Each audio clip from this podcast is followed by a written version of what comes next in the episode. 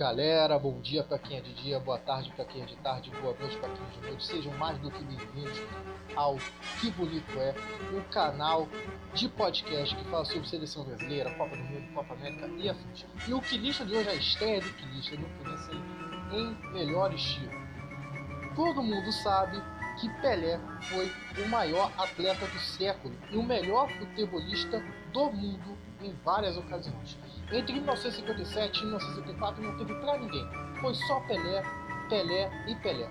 Mas hoje nós vamos relembrar cinco craques do passado, antes pré-Pelé e cinco craques depois de Pelé. Vamos falar sobre eles, o que eles fizeram pela seleção e tudo mais. Vamos nessa? Então, bora lá. Lembrando que essa lista que a gente vai dizer agora não é em ordem cronológica, não é em ordem de curso, não é ordem nenhuma. É apenas uma ordem que está no papel, tá bom? A gente foi lembrando e foi anotando. Vamos começar falando sobre Heleno de Freitas. Quem não sabe sobre Heleno de Freitas vai saber agora. O primeiro bad boy brasileiro. E não vai daquela onda do filme do Rodrigo Santoro, não. Falar nisso, assista. Filme Heleno. A situação dele está impecável. Mas Heleno de Freitas foi considerado o primeiro bad boy, o primeiro garoto problema da seleção brasileira e do futebol brasileiro. Teve grande passagem pelo Botafogo, mas passou também por Vasco, Boca Juniors e América. Pela seleção brasileira, ganhou o, ganhou o Sul-Americano de 1949, fazendo impressionantes 15 gols em 18 jogos. Depois de toda essa repercussão, passou por outros clubes, mas infelizmente foi deixado de lado em um manicômio Juiz de Fora, onde faleceu aos 39 anos em 1959 devido a uma paralisia total. O segundo nome que nós vemos aqui é Domingos da Guia, considerado o divino mestre, ou para muitos até o melhor zagueiro que já vestiu a camisa da seleção brasileira. Passou por relevância pelo Vasco, pelo Corinthians e também pelo Banco. Não se tem muitos registros de quantos jogos ele fez pela seleção, mas entre 1931 e 1946 ele passou a ser um dos pilares da seleção brasileira daquela época, conquistando dois títulos Infelizmente, o Domingos da Guia também nos deixou em 2000, aos 87 anos, vítima de um derrame. Se você comeu diamante negro, saiba que ele tem uma alcunha por trás.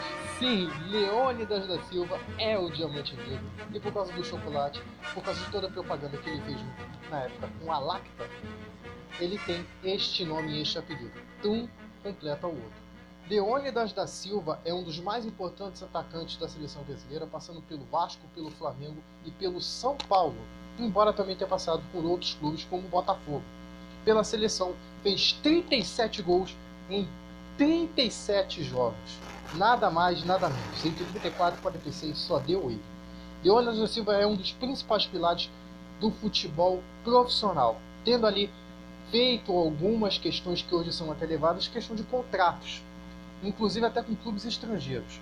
Sua morte se deu em 24 de janeiro de 2004, aos 90 anos, vítima de complicações de um Alzheimer. Arthur Friedenreich. Sim, esse nome complicado é porque ele era meio germânico e meio brasileiro. Pai alemão, mãe brasileira.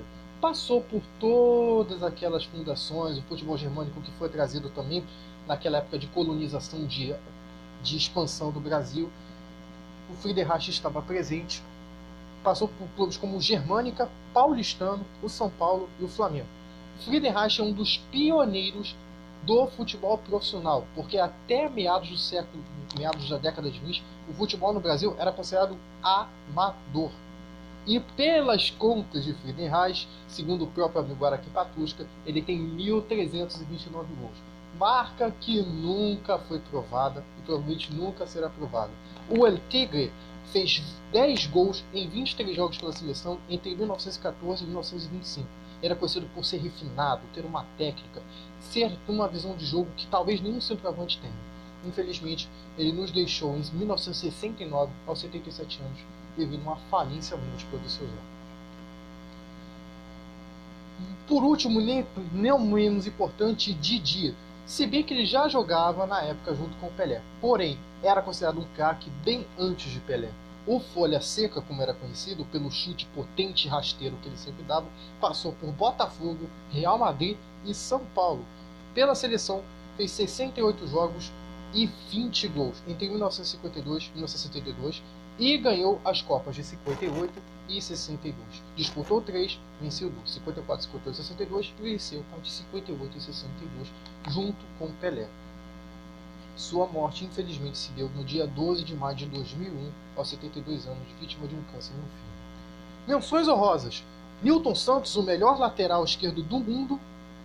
Preguinho, atacante que jogou pelo Fluminense, filho de Mário Filho, que dá nome ao estádio, e Ademir de Menezes, um meia muito habilidoso que jogou na década de 30 pelo Flamengo e pelo Fluminense. Agora vamos à época pós-Pelé. Começando com nada mais nada menos do que ele, o grande nome da década de 80, Zico, o galinho de Quintino. Rapaz, hoje ele tem 68 anos, não joga e é apenas empresário de alguns atletas. Passou por muito tempo pelo Flamengo, onde se consolidou e ganhou quase tudo.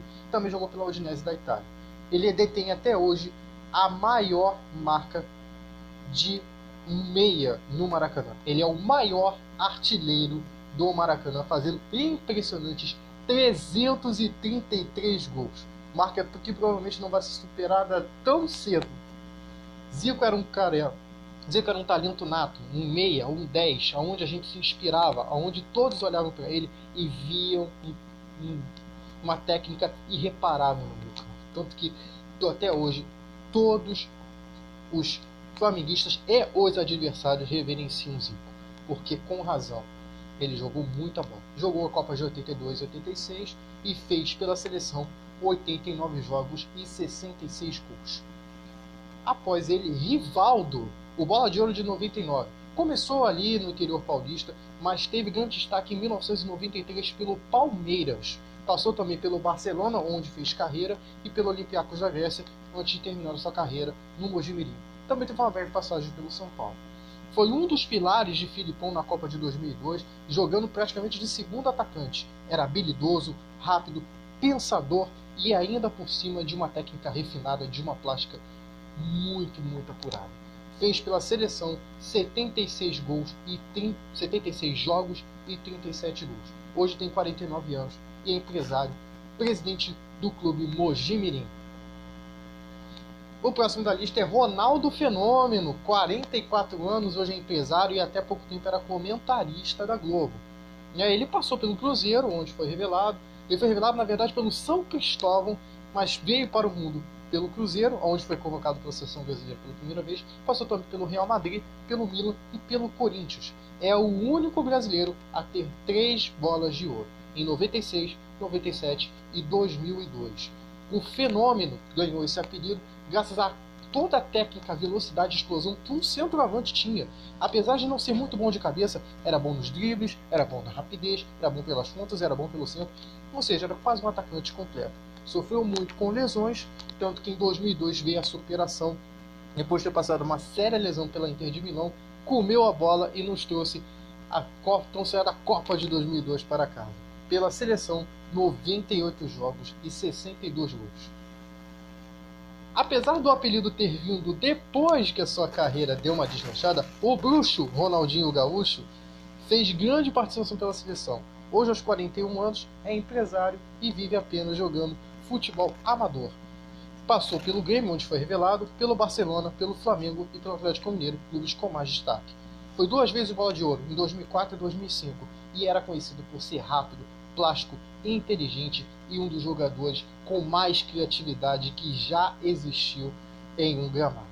Ronaldinho Gaúcho encerrou a carreira pelo Fluminense, jogando apenas nove jogos sem marcar nenhum gol. Passou também pelo Querétaro do México e pelo PSV Eindhoven, perdão, pelo PSG da França. Pela seleção, incríveis 99 jogos e 34 gols. E por último, Kaká. Sim, Ricardo Kaká jogador com arrancadas incríveis e jogadas impressionantes, foi bola de ouro em 2007 e jogou as Copas de 2002, 2006 e 2010. Foi revelado pelo São Paulo em 2000, passou grande parte da sua carreira pelo Milan, passou também por Real Madrid e pelo Orlando City dos Estados Unidos. Ele era muito conhecido também por ter uma técnica apurada no meio de campo, por fazer não só a jogada de um 10, não só ter lançamentos, mas ter arrancadas impressionantes que partiam do meio campo e driblavam os adversários e com uma explosão que nunca tinha sido visto por meia. Nem era atacante de fato, ele era um meia que jogava como se fosse praticamente um ponta. tem 92 jogos e 31 gols pela seleção. Menções honrosas nessa época também. Sócrates, que nos deixou, o Dr. Sócrates, aos 57 anos em 2011, é um dos jogadores mais refinados na época. Alex, que jogou pelo Fenerbahçe da Turquia, pelo Palmeiras, pelo Curitiba, hoje tem 43 anos e é técnico de futebol. E para gerações futuras, por que não falar dele? Neymar Júnior. Por enquanto jogou duas Copas do Mundo sem vencer nenhuma e aos 29 anos hoje é um dos pilares e um dos jogadores mais habilidosos que a nossa seleção já revelou. Gostou, galera? Curtiu? Manda para quem você acha que vai gostar, manda para quem você quiser. Siga a gente lá no nosso Twitter, arroba quebonito12, QB maiúsculo. Manda um pix pra gente, manda sugestão, reclamação, elogio, xingamento, lá pelo que bonito é podcast.gmail.com. Vou deixar programado, vocês vão ouvir isso amanhã. E espero que vocês gostem de coração. Até mais e valeu!